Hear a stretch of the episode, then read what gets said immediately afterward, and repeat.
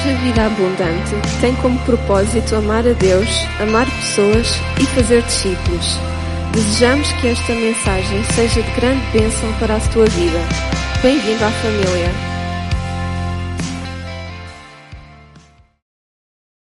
Quem é que trouxe Bíblia?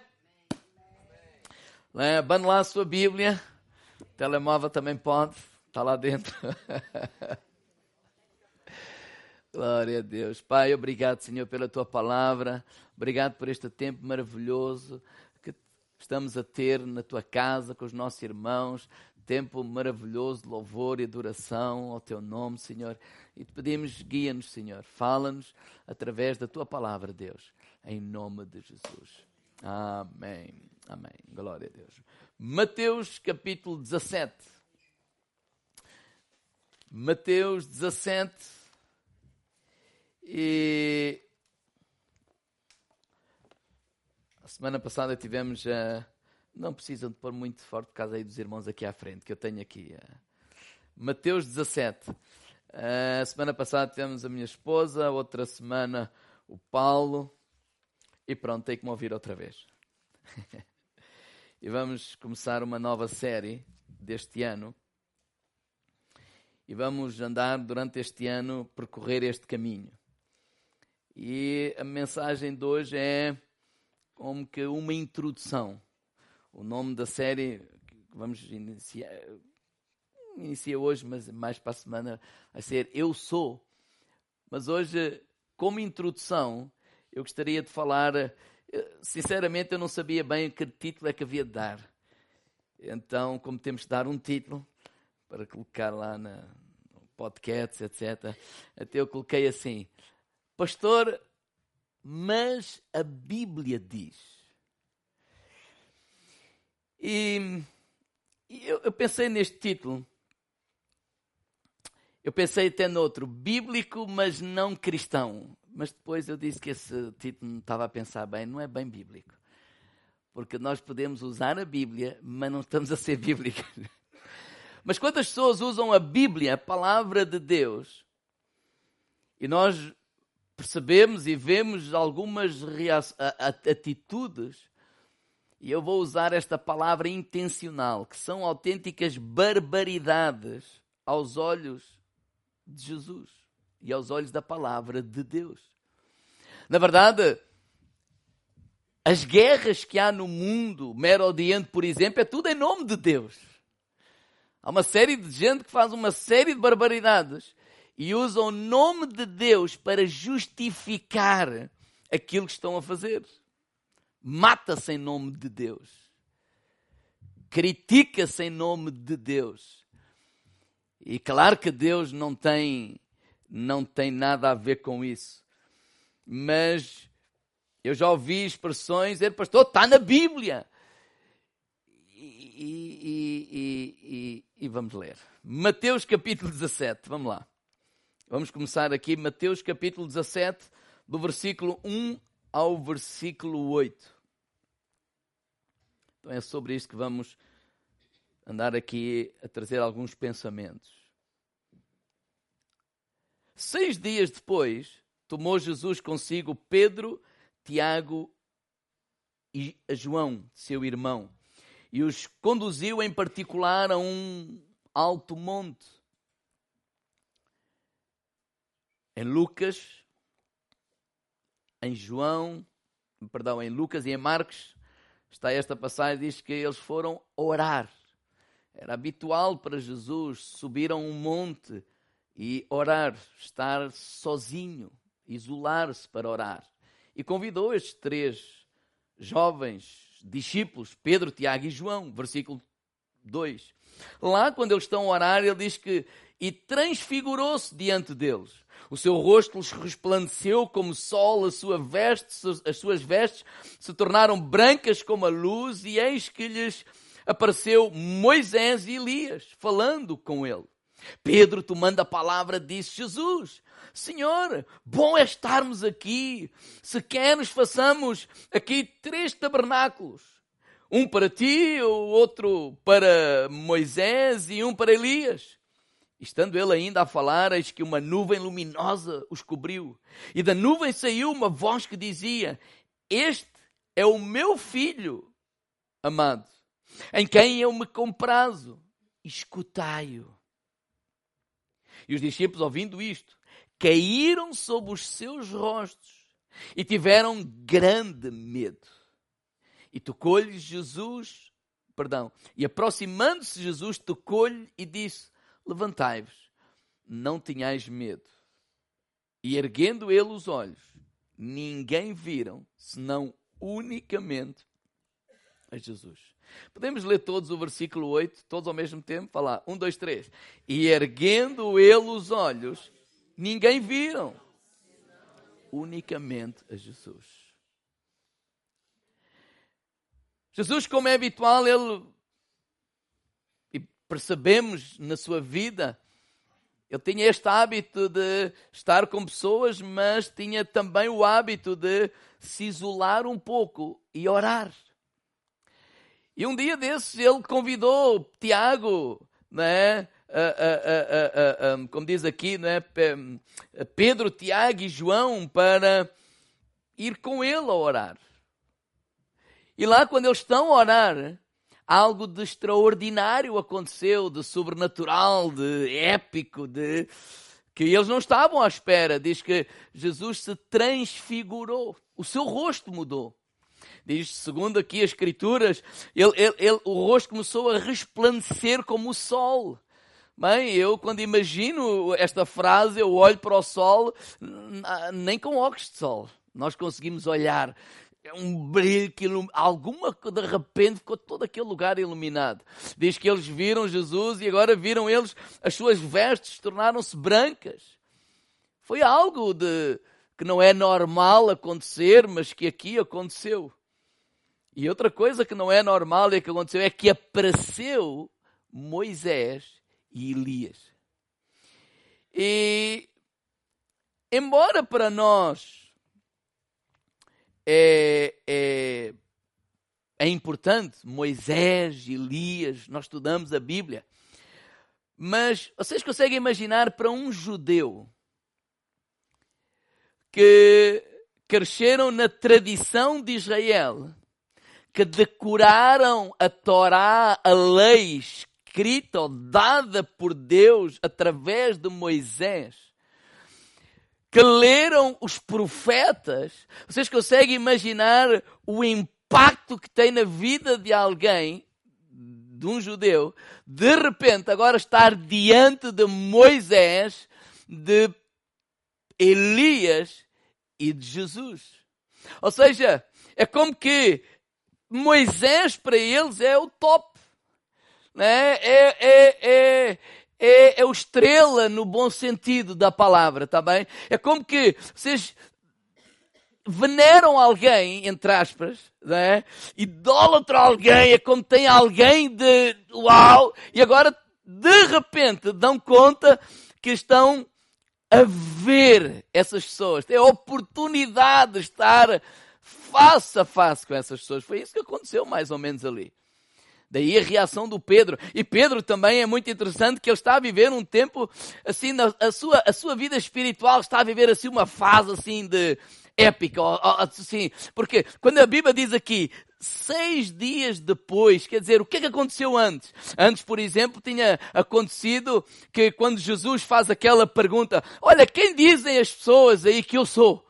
Né? E uns dizem, ah, uns dizem que é Elias, outros dizem que é um dos profetas, outros dizem, é, e, e, e, ele volta e diz, e, e, e vocês, o que dizem? Quem é que eu sou? E Pedro foi aquele homem que disse, tu és o Cristo, o Filho de Deus vivo. E essa declaração valeu ele ouvir a seguir o que é que, o que, é que Deus lhe disse, versículo 18. Pois também eu te digo, tu és Pedro, e sobre esta pedra edificarei a minha igreja, e as portas do inferno não prevalecerão contra ela. Ou seja, ele, ele, ele faz uma declaração aquele, aquele bombástica, de Jesus disse, olha, isso não vem de, de ti, é o Espírito de Deus que te está a revelar isso, não é? E de repente também tu és pé sobre a tua, esta pedra e ficarei a minha igreja. Pedra como que simboliza a igreja, e na verdade em Atos, é ele que é o líder também lá da igreja de Cristo. E é este Pedro que face a toda esta visão que ele está a ter, que ele diz assim, versículo 4, Pedro, tomando a palavra, diz, Senhor, é bom nós estarmos aqui. Que, que culto fantástico, que tempo fantástico, que, que, que, que, que dia épico, e podemos usar as expressões todas que quisermos que o pessoal hoje usa. Ele disse, uau, olha, jamais eu pensei viver o que estou a viver e aquilo que eu, olha Deus, por mim, Jesus, eu, eu ficava aqui sempre. Por mim, nós, olha, uma tenda, uma tenda para Moisés, outra tenda para, para Elias e outra tenda para Jesus e nós ficamos mesmo sem tenda, mas ficamos aqui.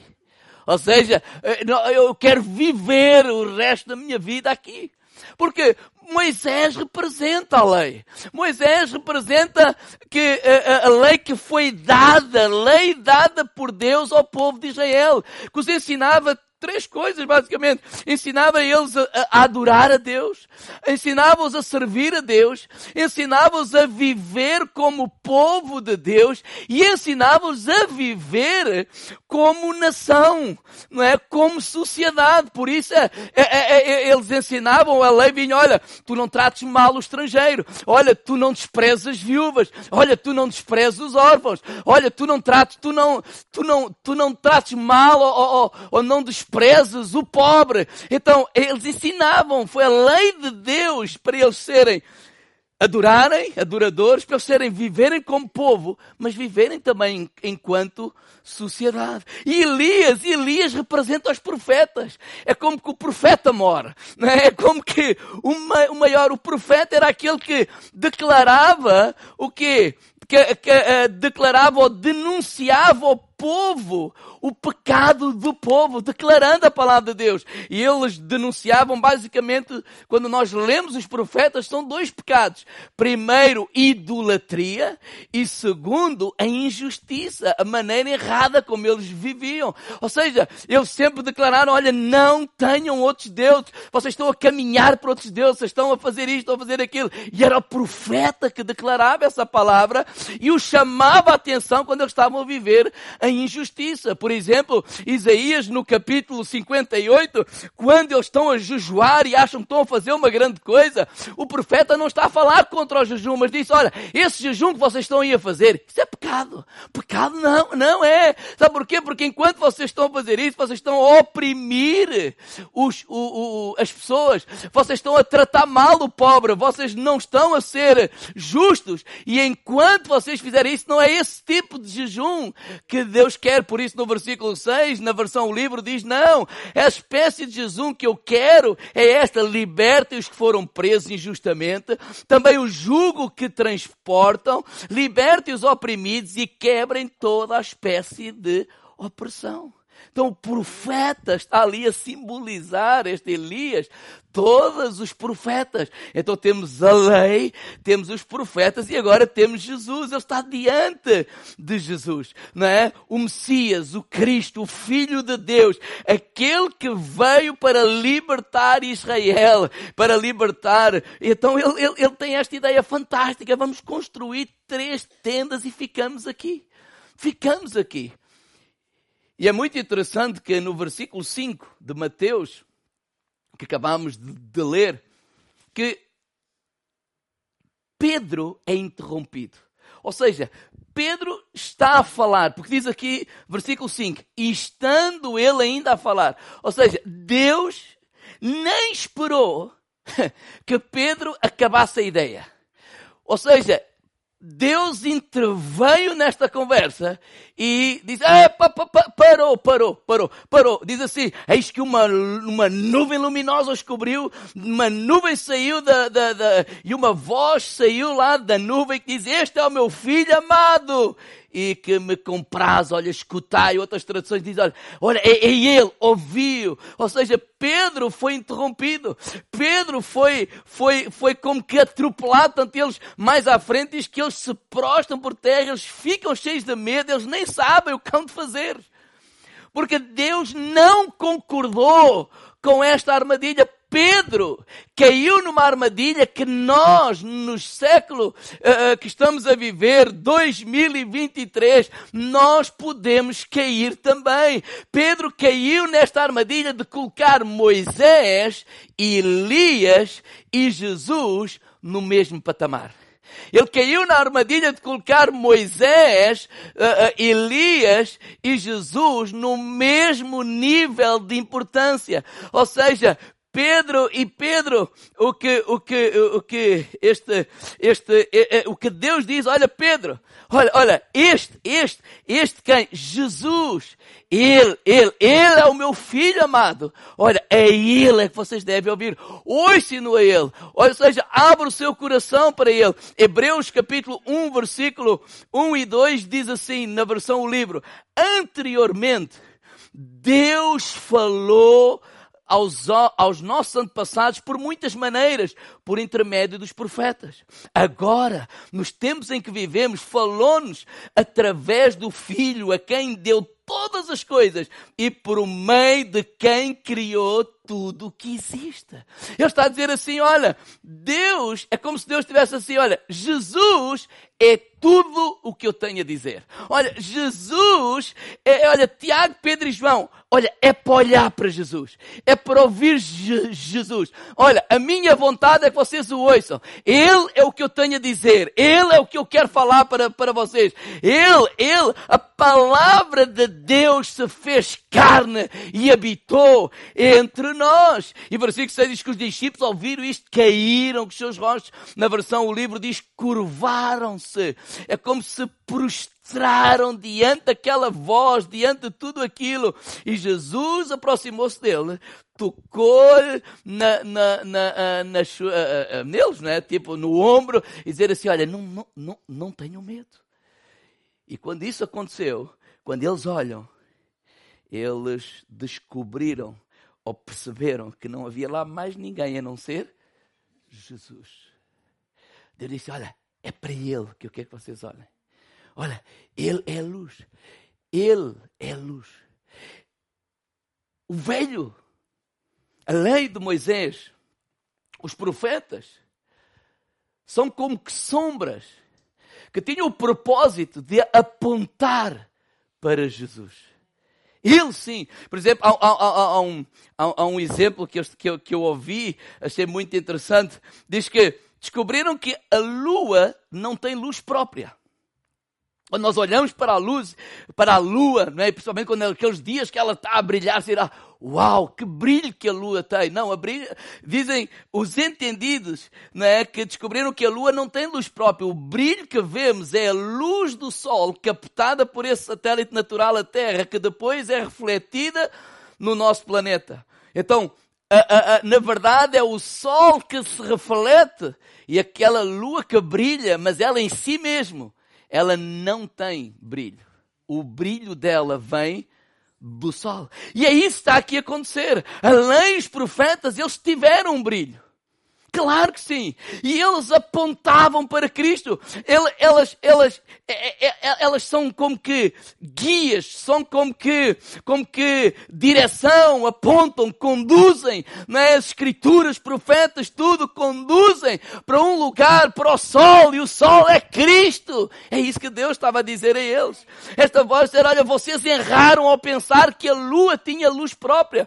Vocês erraram ao pensar que, que, que, que a lei tinha luz própria, que os profetas tinham luz própria. Não! A lei os profetas não brilham por si só. Jesus é o sol. É Ele que ilumina a lei e os profetas e é Ele que dá brilho a todas as coisas. Então a Bíblia é o livro que aponta para Jesus. É Ele o Cristo. Então hoje, nós somos tentados diariamente a pensar como Pedro a colocar tudo ao mesmo nível. E, e, isto não é nada de novo, não é alguma coisa que é da, do, dos nossos tempos. Não. Primeiro exemplo, João capítulo 8. Não precisam de abrir, apontem só. João 8.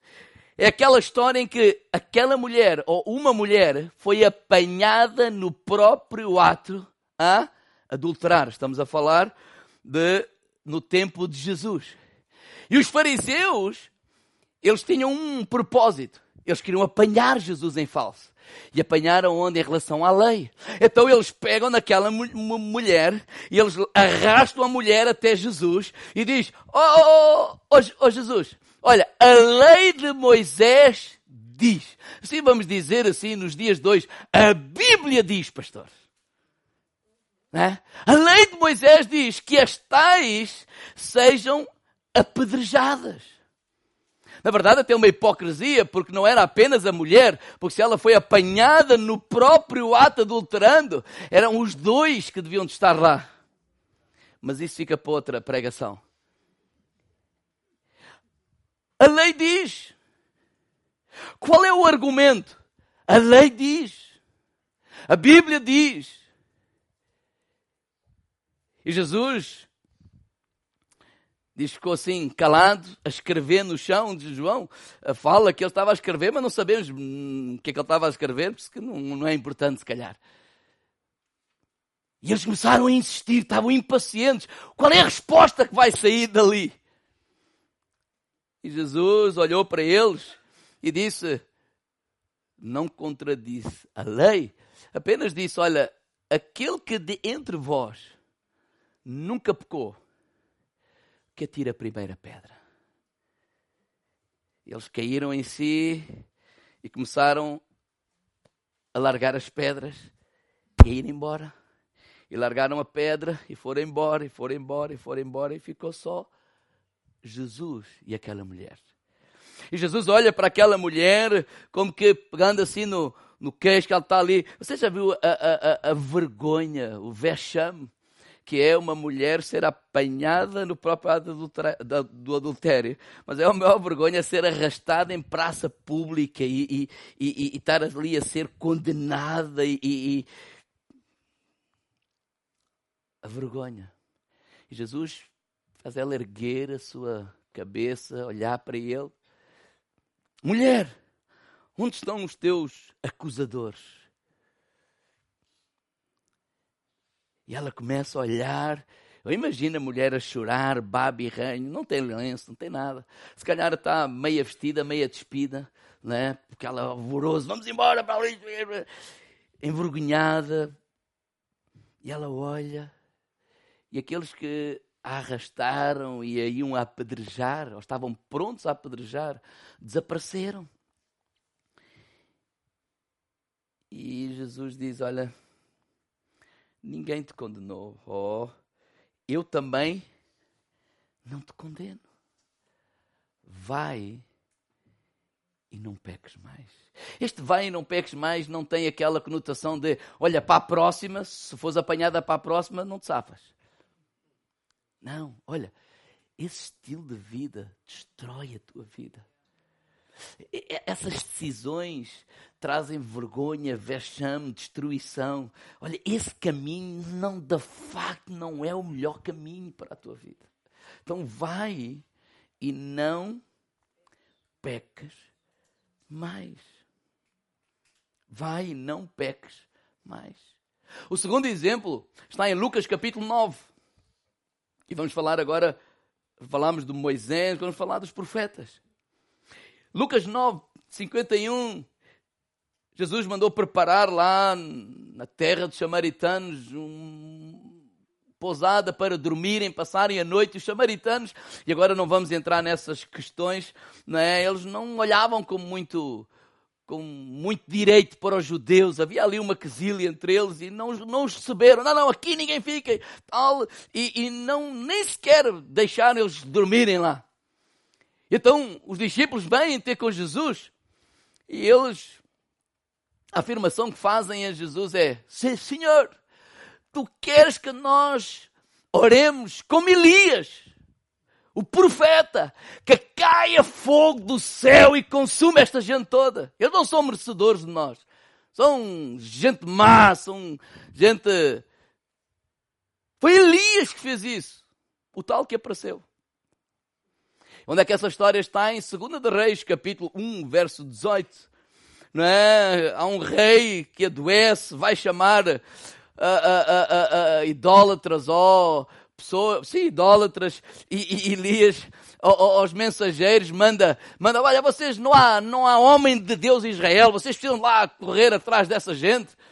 E eles voltaram para trás, foram dizer ao rei, o rei ficou furioso, mandou-se um homem com 50, né? Um de 50, vai lá um exército lá ter com, chamem lá esse, esse, esse Elias, o que é que ele pensa que é? Ele agora vai aqui interromper e tal, e, e o homem chegou lá todo peito feito e tal, oh homem de Deus, desce daí. Elias diz, se eu sou homem de Deus, caia fogo do céu e morra toda a gente. Diga, toda a gente morreu.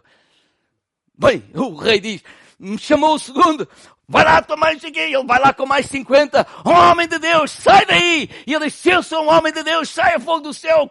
Morreram todos. O terceiro, o terceiro, o terceiro já não foi de peito aberto, não.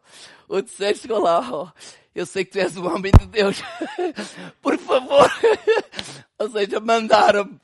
Eu não quero ter aquele filho. E o homem de Deus desceu e foi lá. Mas aqui a questão é os, os discípulos. A Bíblia diz. Eliseu fez isso. É bíblico. Vamos fazer o mesmo. Versículo 55. Voltando-se, porém, Jesus repreendeu-os. Oh, oh, oh. Vocês não sabem de que espírito é que sois. De que espírito é que sois? Versículo 56. E Jesus explica. Porque o filho do homem não veio para destruir as almas dos homens, mas para salvá-los. E foram para outra aldeia. Parece que nós estamos aqui numa contradição. Porque parece que podemos usar a Bíblia para ser anticristo. Parece que podemos usar a Bíblia para apedrejar pessoas. Parece. E, e, e diga lá ao irmão lado, olha que ele está a dizer parece. Por isso é que eu mudei o título. Parece que nós estamos a usar a Bíblia para, ou, ou, nós podemos usar a Bíblia não é, para manter um sistema de escravidão. Nós podemos usar a Bíblia para aprovar ações e reações machistas, como muita gente faz. Nós podemos usar a Bíblia para ser homofóbicos e muita gente usa a Bíblia de forma errada para fazer todas essas coisas. Mas é impossível nós sermos cristãos e apedrejar pessoas. É impossível nós sermos cristãos e sermos racistas. É impossível nós sermos cristãos e sermos machistas. É impossível nós sermos cristãos e sermos homofóbicos. Porque nós podemos usar a Bíblia para fazer tudo isso. Mas nós não estamos a ser seguidores de Jesus. Foi em Atos capítulo 11, verso 26, na igreja de Antioquia, que os cristãos ou os seguidores de Cristo foram chamados cristãos. E cristãos não era um nome assim de vaidade. Cristãos não era assim o um nome, ah, eu sou cristão. Não, não, não. Cristãos era um nome dado de gozo. Eram os seguidores de Cristo. Esse Jesus de Nazaré. Ele morreu. Os seus seguidores vão para o mesmo caminho. Então, é, é, eles eram gozados. Eles eram como que como que para, os para, para definirem quem eram. Ah, esses são os cristãos. Não é vaidade. Não era tipo fino. Não. Ele é os cristãos. E cristão significa seguidor de Cristo. Cristão significa pequeno Cristo. Por isso é que o Pedro, lá na sua carta, diz: quando vocês padecem, se padecerem como cristãos, como seguidores de Cristo, alegrem-se sobre vós repousa o Espírito Santo de Deus. Mas ninguém padeça por malfeitor, por mentiroso, por, por outras coisas. Não, não, não. Como cristão.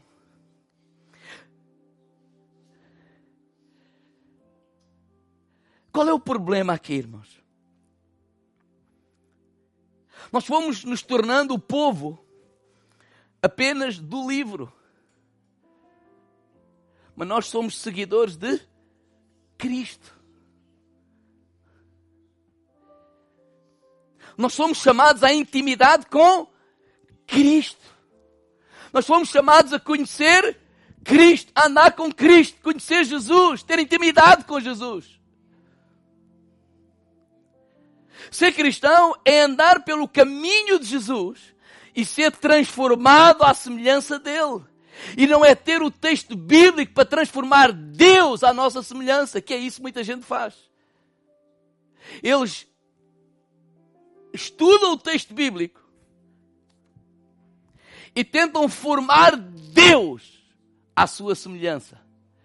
E têm uma imaginação de, de, Deus. Por isso é que nós vamos seguir o caminho do resto do ano. É ouvir, ler as palavras de, de Jesus. O que é que ele diz dele mesmo? Não, não é o que nós achamos que Jesus é. Não é o que nós temos já pré-concebido. Não, não. O que é que ele diz de si mesmo que ele é? Porque às vezes nós vamos pegar na, na Bíblia, já com a ideia enviosada, e fazer de Deus aquilo que nós queremos que Ele seja. Isso não é o discipulado de Jesus. Discipulado de Jesus é fazer o caminho de Jesus com Jesus à maneira de Jesus. Então estes discípulos, eles estavam a querer seguir o caminho de Jesus, mas não estavam a querer fazer à maneira de Jesus. Eles estavam a querer fazer à maneira deles. Deixa fogo do céu e mata esta gente toda. Jesus diz, não, não, não, não. Esse não é o meu caminho. Esse não é o meu caminho.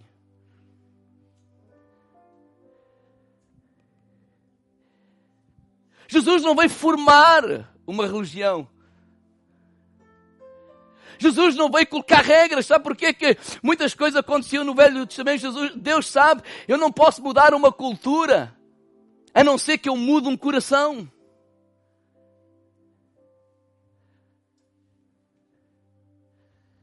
E foi isso que Jesus veio fazer. Ele quer mudar os nossos corações. Mas isso só é possível porque é possível nós tornarmos um estudioso da Bíblia sem conhecer Deus sem ter intimidade com Deus. É possível nós sabermos sobre Deus, mas nem sequer, ou sabermos sobre Jesus, mas não termos intimidade com Jesus. E o que Jesus nos quer ensinar, o que Deus nos, nos, nos, quer ensinar, porque, ai pastor, o problema é a Bíblia. Não, o problema não é a Bíblia. Diga ao meu lado, o problema não é a Bíblia. Não é a Bíblia que se contradiz. O problema é a interpretação errada que muitos fazem da palavra de Deus. Não, a Bíblia não é o problema. Pelo contrário. O problema é quando nós queremos colocar Moisés e Elias e Jesus na mesma tenda, no mesmo patamar. O problema é quando nós ficamos lá atrás. Esquecemos do que Cristo veio fazer à terra. E Jesus denuncia isso nos, aos fariseus. João capítulo 5, verso 39 diz, examinais as escrituras, porque vós cuidais ter nelas a vida eterna, e são elas que de mim testificam. Vocês examinam as escrituras, mas vocês ficam nas escrituras. Mas as escrituras não é para ficar ali, elas apontam para quem? Para Jesus. A escritura aponta para Jesus.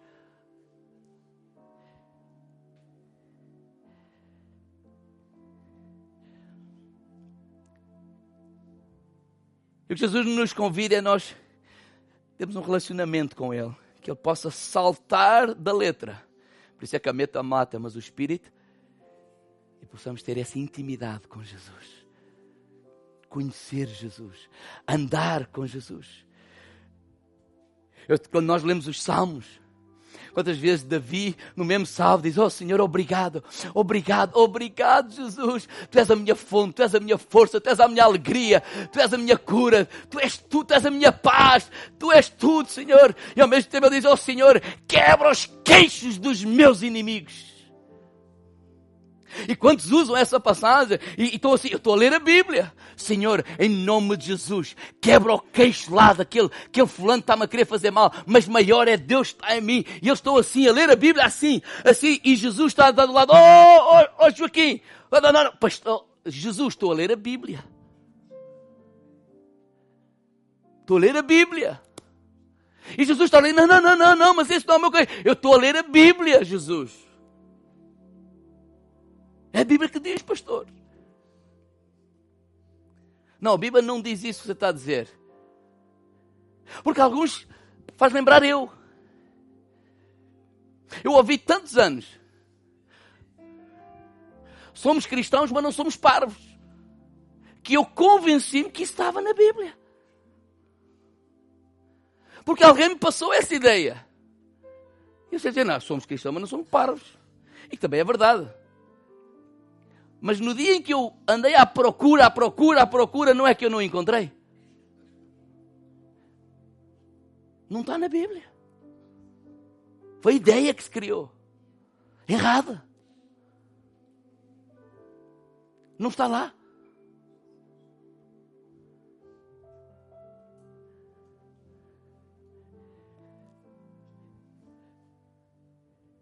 Porque quando nós olhamos para o Davi, dizemos, oh, glória a Deus pelo Davi, pelo coração, por aquilo que nós aprendemos com ele. Lições fantásticas. Mas até o coração de Davi nem está a dizer que ele quebra, Senhor, olha, tu é que os destruíste, Senhor. E ele agradece. Mas esquecemos que um pouco mais à frente vem Jesus Cristo. Um pouco mais à frente, ele não é nem da ordem de Moisés, nem da ordem de Elias. É o Deus que se fez carne e viveu entre nós.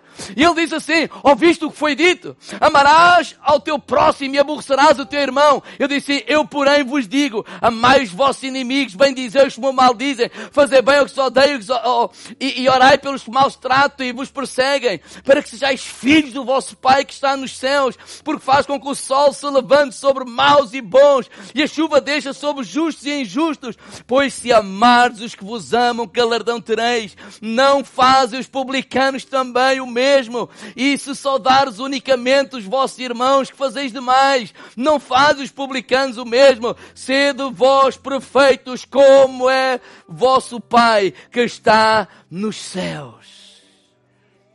Por isso é que quando depois de, daquela visão desapareceu o Moisés, desapareceu Elias e ficou Jesus e aquela voz dizia, ouçam-no. Quem?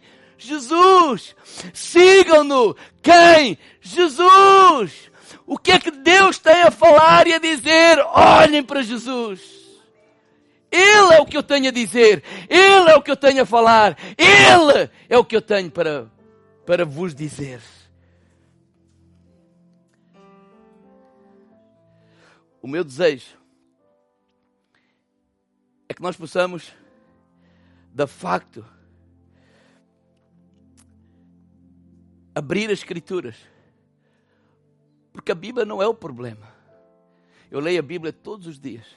Todos os dias eu leio a Bíblia. A Bíblia não é o problema. Pelo contrário. Mas que sigamos a luz da Escritura que como a ciência, seguir a luz da lua, percebeu que a lua em si mesma não, não, não, não tem luz própria. Então a escritura, o livro, apenas a folha não tem luz em si própria, mas ele aponta para o sol e o sol é Jesus Cristo.